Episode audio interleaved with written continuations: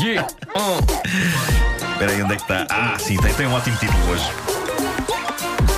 O homem que mordeu o cão. Título deste episódio: Cuidado, polvo! Está uma cobra na gaveta. Chamem a super mulher!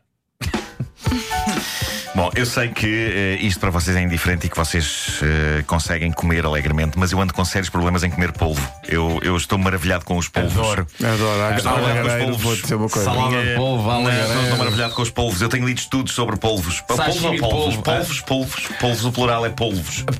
Polvos. Polvos, não polvos. Não polvos. Acho que é polvos. polvos. Não, não. O plural de polo é polos. Uh, refiro-me às camisolas. Polvo é polvos.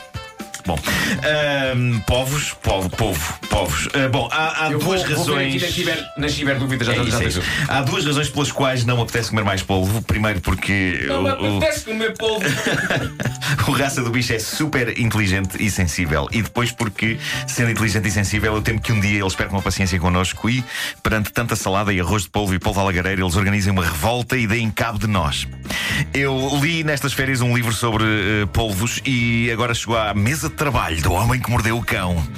Uma notícia sobre uma descoberta fenomenal feita na Austrália. Sempre se julgou que o polvo era um animal macambúzio e solitário, mas agora descobriu-se que os polvos gostam de se juntar numa pequena cidade submarina ao largo da costa da Austrália, a que os cientistas chamam Octlantis, mistura de oct octopus, que é polvo, com, Atlantis, Atlantis. que é Atlântida, a lendária cidade submarina. Lá todos. Pá, basicamente, os, os polvos o que fazem é eles construíram edifícios e recantos usando pedras e conchas e juntam-se ali a socializar e a tentar engatar polvas. Ahm, Vai ser lindo. Olha, Reparem na lição que eles nos estão a dar. Nós- Nós temos um. Facebook virtual. Eles decidiram construir um Facebook real. Reúnem-se ali, há convívio, há amor e há até, segundo estes estudos, expulsões destas casas aos polvos que não pagam a renda. Não pode.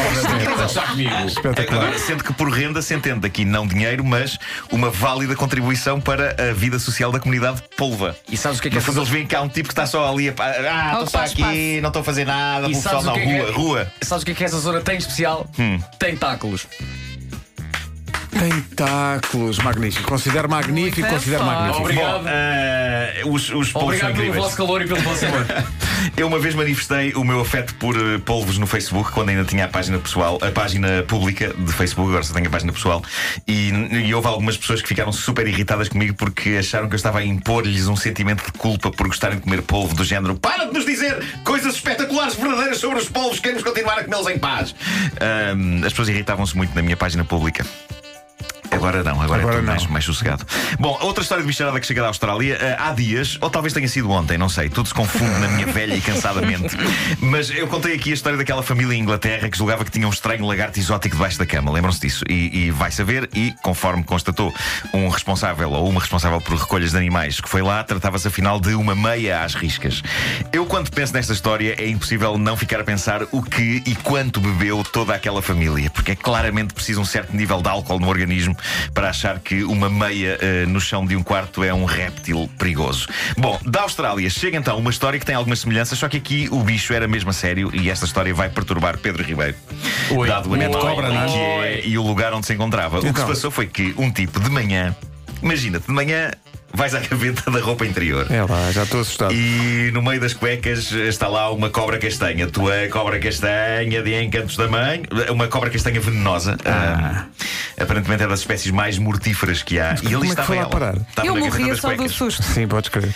Isto levou o dono da casa a fazer uma piada giríssima envolvendo roupa interior. Uh, disse ele à imprensa mais tarde, isto é verídico, ele disse mesmo isto. Geralmente uso um par de cuecas por dia, mas aquele dia tive de usar dois. Olha, olha, boa. Está boa. giro. O Eu não, eu incrível não é teria que- essa presença de espírito. Não, repara, ainda, ainda não sabes nada. Repara na descontração deste sujeito. Ele disse que, na verdade, já tinha visto a cobra num outro dia a entrar pela janela, mas nunca pensou que ela tivesse decidido ficar lá em casa. Ai, é eu acho isto maravilhoso. É pá, assim, eu, eu suponho que o pessoal que vive em lugares onde há animais destes acaba por se habituar, não é? Olha, olha, uma cobra venenosa, extremamente mortífera a entrar pela janela do quarto. Vou dormir Bom, descansado. Espero que assim como entrou que saia. Este Ah, jovem encarou a cobra como se fosse uma mosca. É isso, é isso, é Ela isso. entrou, mas sai. É, pois sai, vou fazer uma torrada. É, Pá, isto é extraordinário. Esta descontração é à boss. Não, é à e boss. venenosa. Ah, sim, sim, sim, sim. Para terminar, a grande frase do dia é de uma modelo britânica chamada Pixie Fox. Ela já fez 200 operações plásticas com o único objetivo ficar parecida com a supermulher. A mais recente operação que ela fez consistiu em remover seis costelas. Ah, Para quê? Porque a Não- não lhe mulher faziam falta, não é? não tem Não. seis costelas. Para ficar mais afunilada ao nível do tronco. Não é? Mais afunilada. Ela é afunilada, mas é das ideias. Ela tem dois cintura. problemas: tempo a mais e dinheiro a mais também. É, a não ser que esteja a ir a um low cost. Se calhar, Operações plásticas low cost. Não sei, aquilo está estranho. Ahm, ela, ela tem uma cintura que dá para agarrar com uma mão, basicamente. Eu creio que uma mão consegue agarrar na cintura desta querida senhora. A, a grande. Não é assim. Vocês gostam disso? A frase Não. não, não. A grande frase dela é, e passo a citar, Eu preciso- "N- não o faço por vaidade, Ah, está bem. diz ela. É só, é só puxar o piso. É. Não, não pode ser para combater o crime. Ela diz que é ser a super mulher, é para combater o crime. A, questão é que eu Sem vi o filme. O filme da super mulher, vocês viram? Eu não sei se, não sei se viram, mas Não, eu posso garantir que ela tem as costelas todas. Eh, quanto à super mulher da banda desenhada, também me parece inconclusivo o número de costelas dela, mas não há nada que me leve a pensar que ela tenha menos seis costelas. Uh, à lei de curiosidade, Pixie Fox, antes de ser modelo e viciada em operações plásticas, para se transformar na Wonder Woman, era eletricista de profissão. Portanto, é capaz de ter sido um choque. Ora, vamos ver aqui o que se passa com esta tomada. Olha que eu queria ser a super mulher, vou tirar meia dúzia de costelas. Acontece. Olha, vai ao teu mail. Bom, Tens lá a resposta à tua pergunta inicial. sobre o, o plural. Sim, encontrei. O plural de. de. Já agora- polvos. É polvos. É, É polvos. Disse bem. Disse bem.